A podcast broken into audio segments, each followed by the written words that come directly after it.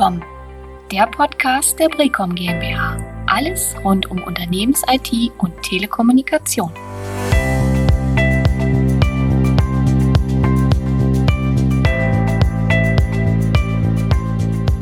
Ja, hallo und herzlich willkommen zu einer neuen Ausgabe des Brecom Podcoms. Ähm, wir haben uns in den letzten beiden Podcasts um das Thema Sicherheitsrisiken im Homeoffice ähm, gekümmert und haben dort versucht, mal Sicherheitsrisiken darzustellen. Zum einen im technischen Bereich und wie man diese lösen kann und zum anderen auch im, personellen Bereich. Das heißt, ähm, die Sicherheitsrisiken vorgestellt äh, für Mitarbeiter, die sich bei der Arbeit im Homeoffice ergeben können. Heute möchten wir uns mit einem völlig anderen Thema beschäftigen, aber nichtsdestotrotz genauso spannend. Und zwar geht es um die Erneuerung der Serverinfrastruktur. Ähm, und dabei möchten wir die verschiedenen Modelle und Strategien einmal beleuchten. In allen Unternehmen steht ja immer wieder das Thema an, Erneuerung der Serverinfrastruktur und dabei natürlich auch die, die Betrachtung und die Frage, wie gehen wir in die nächsten Jahren vor?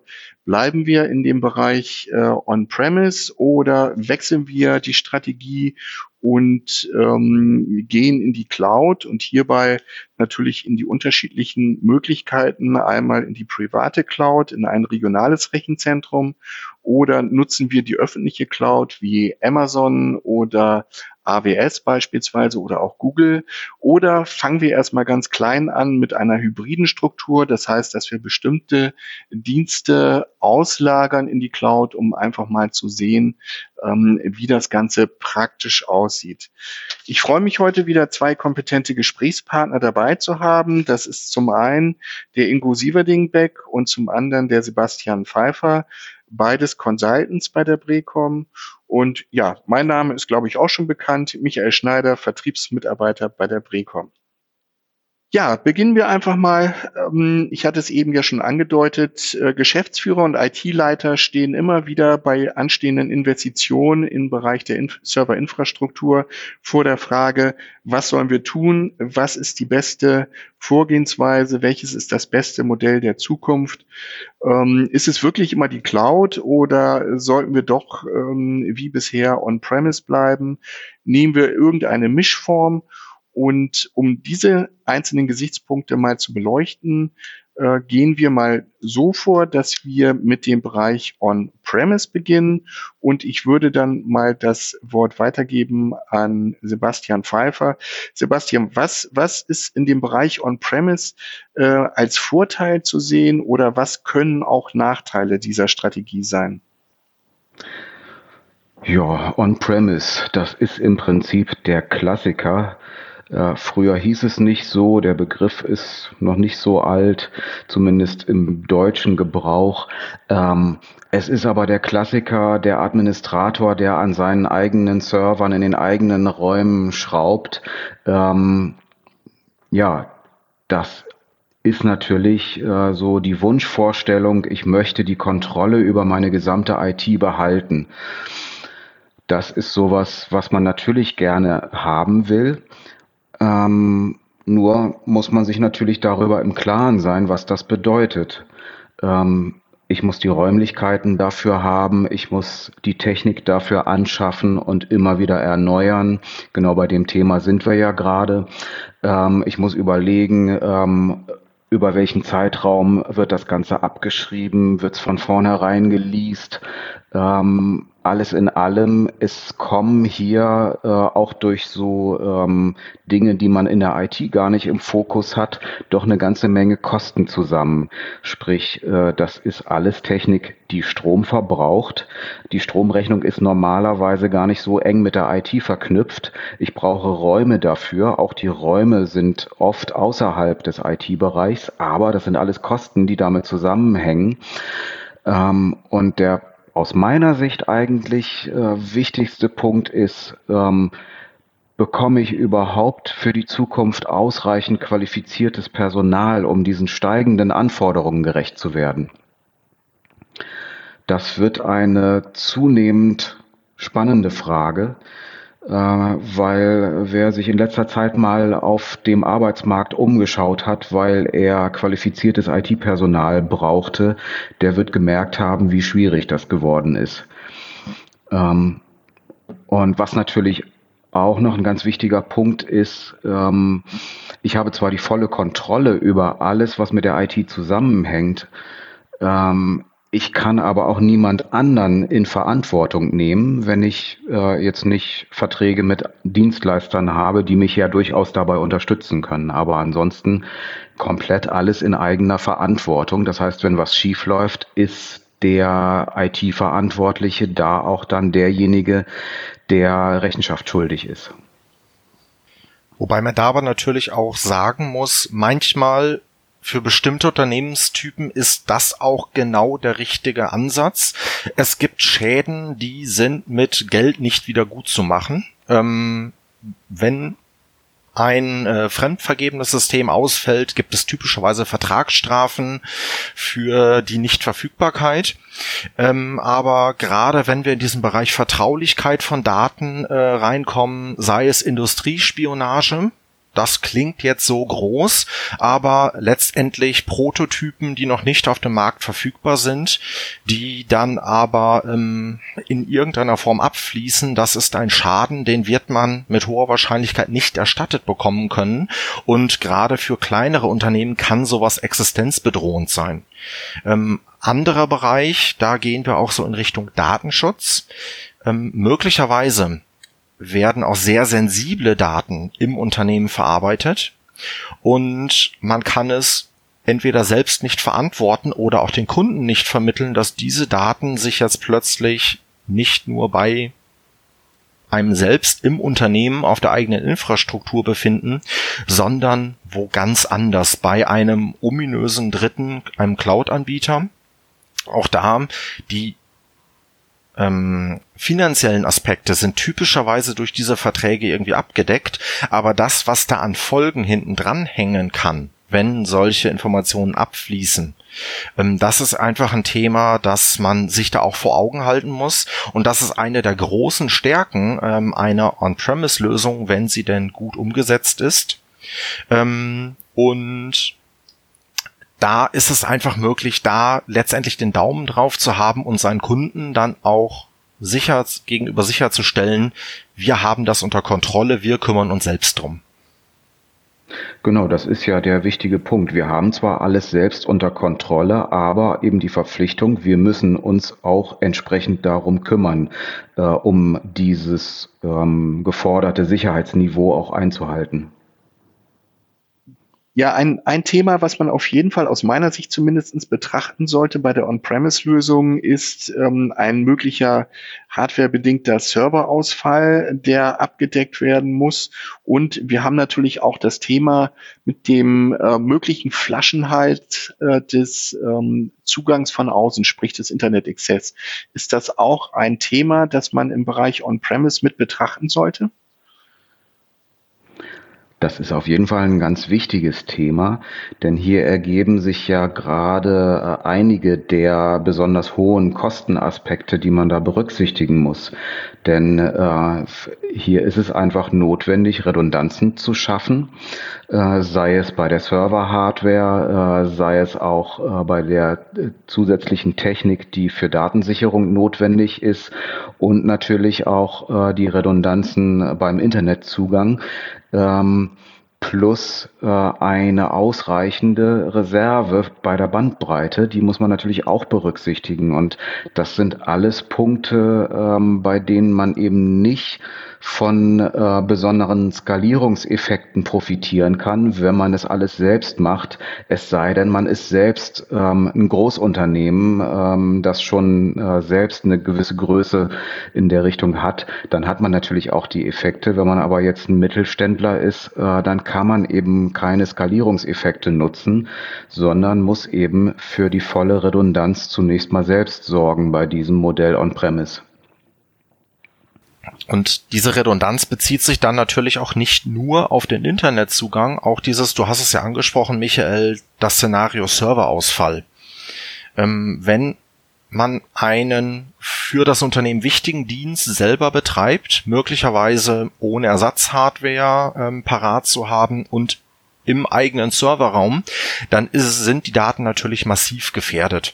Ähm, so ein ganz klassisches Beispiel, das vermutlich kein Unternehmer erleben möchte, aber leider regelmäßig äh, auch in irgendeiner Form vorkommt, sind entweder Brände oder andere Ereignisse, die dann das Gebäude beschädigen. Dann ist der da betriebene Dienst definitiv ausgefallen und auch nicht so schnell wiederherstellbar. Oder auch ja relativ banal ein Einbruch in die Geschäftsräume.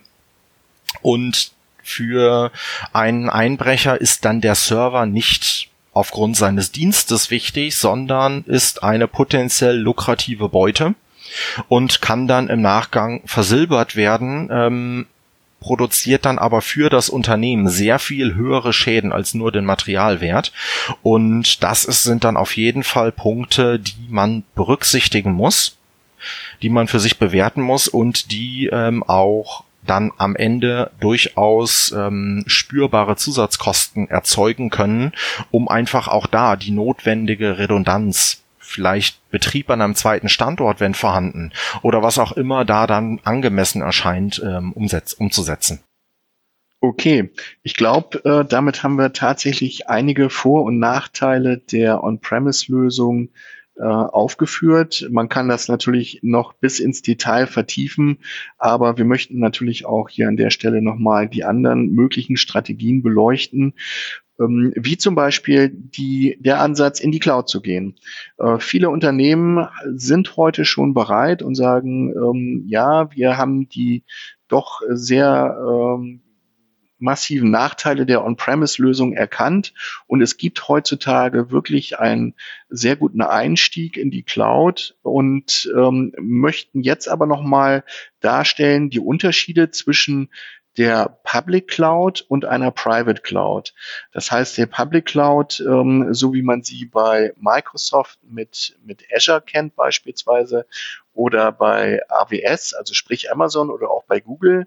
Ähm, es gibt natürlich aber auch äh, parallel die Möglichkeit, Ressourcen in regionalen Rechenzentren in Anspruch zu nehmen, äh, was wir hier als Private Cloud bezeichnen.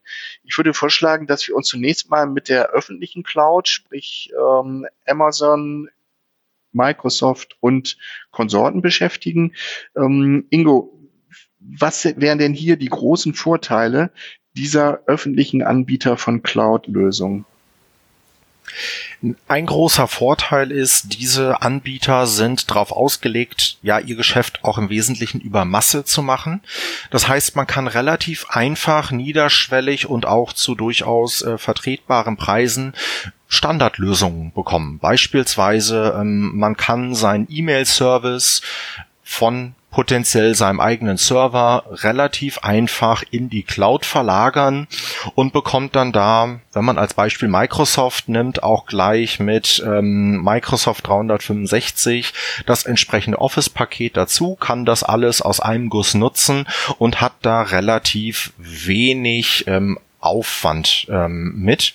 Ähm, man wird halt mit ich würde äh, es überspitzt sagen, wenigen Klicks ähm, wird man seine potenziell gewachsene oder veraltete ähm, IT-Infrastruktur in Teilen los. Wenn man das natürlich weiter betrachtet, ähm, das Ganze neben diesen Vorteilen hat es natürlich auch gewisse Nachteile.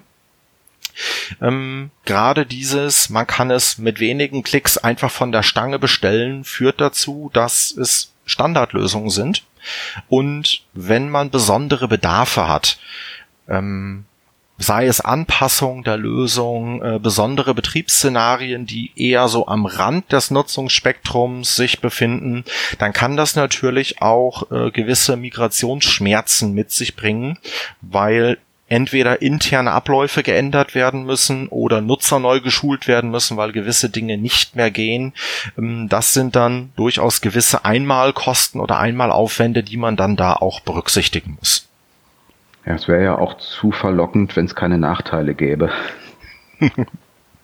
ja, also äh, ich glaube, das ist auch ähm, gleichzeitig ähm, handelt man sich natürlich mit dem Gang in die öffentliche Cloud ähm, Risiken ein, aber äh, auch äh, teils gewisse Schwierigkeiten beim Gang in die Cloud, äh, denn äh, man muss natürlich bei der Planung berücksichtigen, ähm, was das alles, wenn auch vielleicht am Rande für Auswirkungen mit sich bringt, die man vielleicht äh, bei den angebotenen drei bis vier Klicks, ähm, um in der Cloud zu landen, noch gar nicht so wirklich auf dem Schirm hat. Das heißt, ähm, eine sorgfältige Planung ist natürlich notwendig. Und natürlich auch relativ ähm, aktuell. Ähm, es ging ja vor wenigen Wochen ähm, durch die Presse, äh, dass es vom Europäischen Gerichtshof ein äh, Urteil, ähm, sogenannte Schrems II Urteil, ähm, zur Datenverlagerung und Auftragsverarbeitung in den USA gibt. Ähm, und da sind, ist eine der beiden möglichen Rechtsgrundlagen für die Verarbeitung im Drittstaat USA ähm, ja letztendlich weggefallen.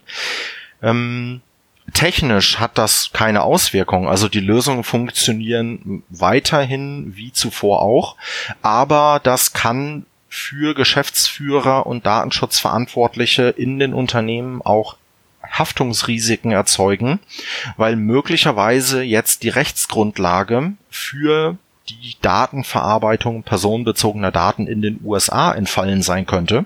Das müsste dann auch tatsächlich bei so einem Ereignis geprüft werden.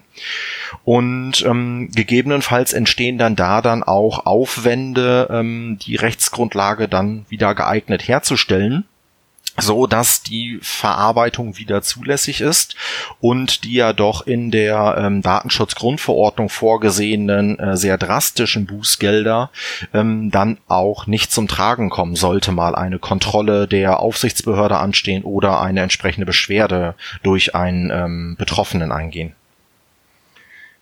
Das heißt, aus eurer Sicht könnte es tatsächlich ein Risiko darstellen, dass die Daten, die ich in der Public Cloud ablege, ähm, bundesdeutschen Raum verlassen. Das heißt, ich habe im Grunde als Unternehmen äh, keinen Einfluss darauf, ähm, wo meine Daten gespeichert werden.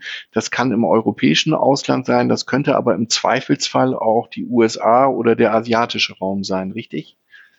Genau, das, das ist das wesentliche Risiko, das sich hier ähm, aus meiner Sicht stellt.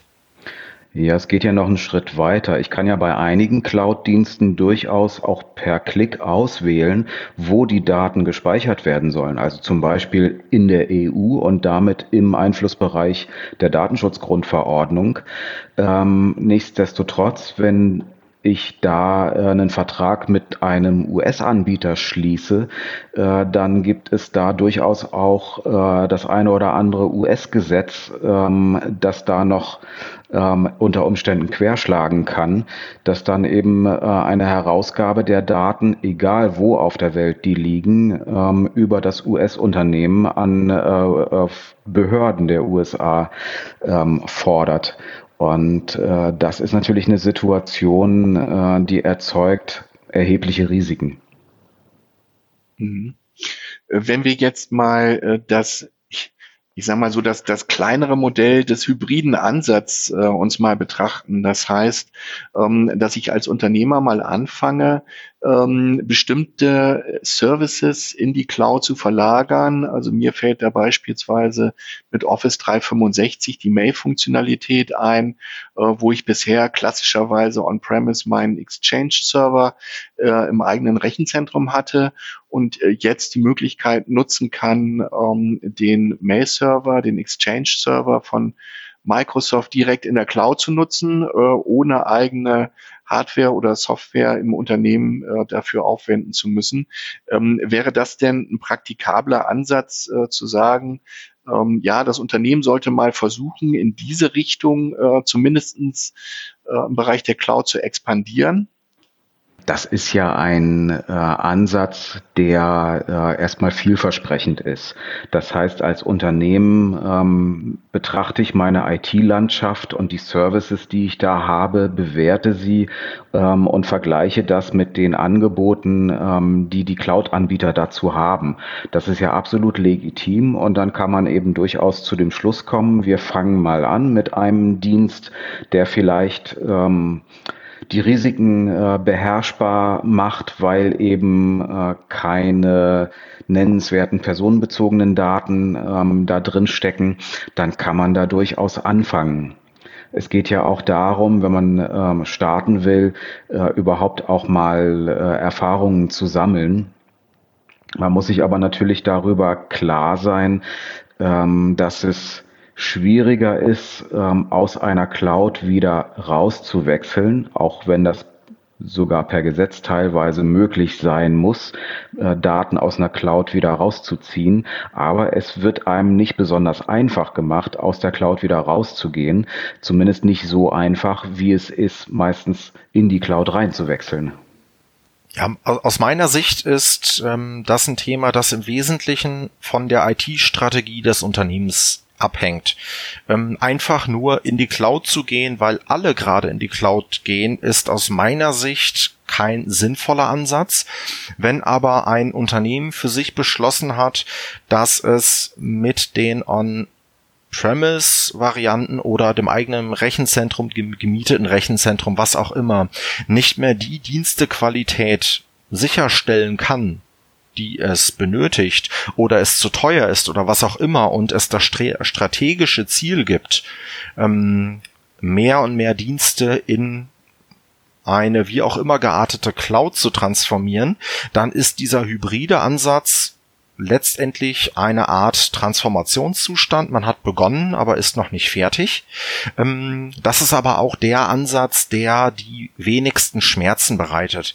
Man kann mit, wie Sebastian es auch schon dargestellt hat, risikoarmen oder wenig bedeutenden Diensten anfangen und die Kernkomponenten der eigenen Leistungserbringung, beispielsweise ein ERP-System oder was auch immer zentral ist in der eigenen IT, lässt man erstmal unangetastet, sammelt Erfahrungen, ähm, kann dann auch für sich bewerten, wie gut ist das eigentlich, passt das zu uns als Unternehmen, um dann damit auch die IT-Strategie wieder zu schärfen und das Ganze dann auch mit den neuen Erkenntnissen zu verfeinern und besser auf das Unternehmen anzupassen, mit dem Ziel, dass man am Ende wieder bei einer IT-Landschaft gelandet ist, die das Unternehmen bestmöglich beim eigenen Geschäft unterstützen kann.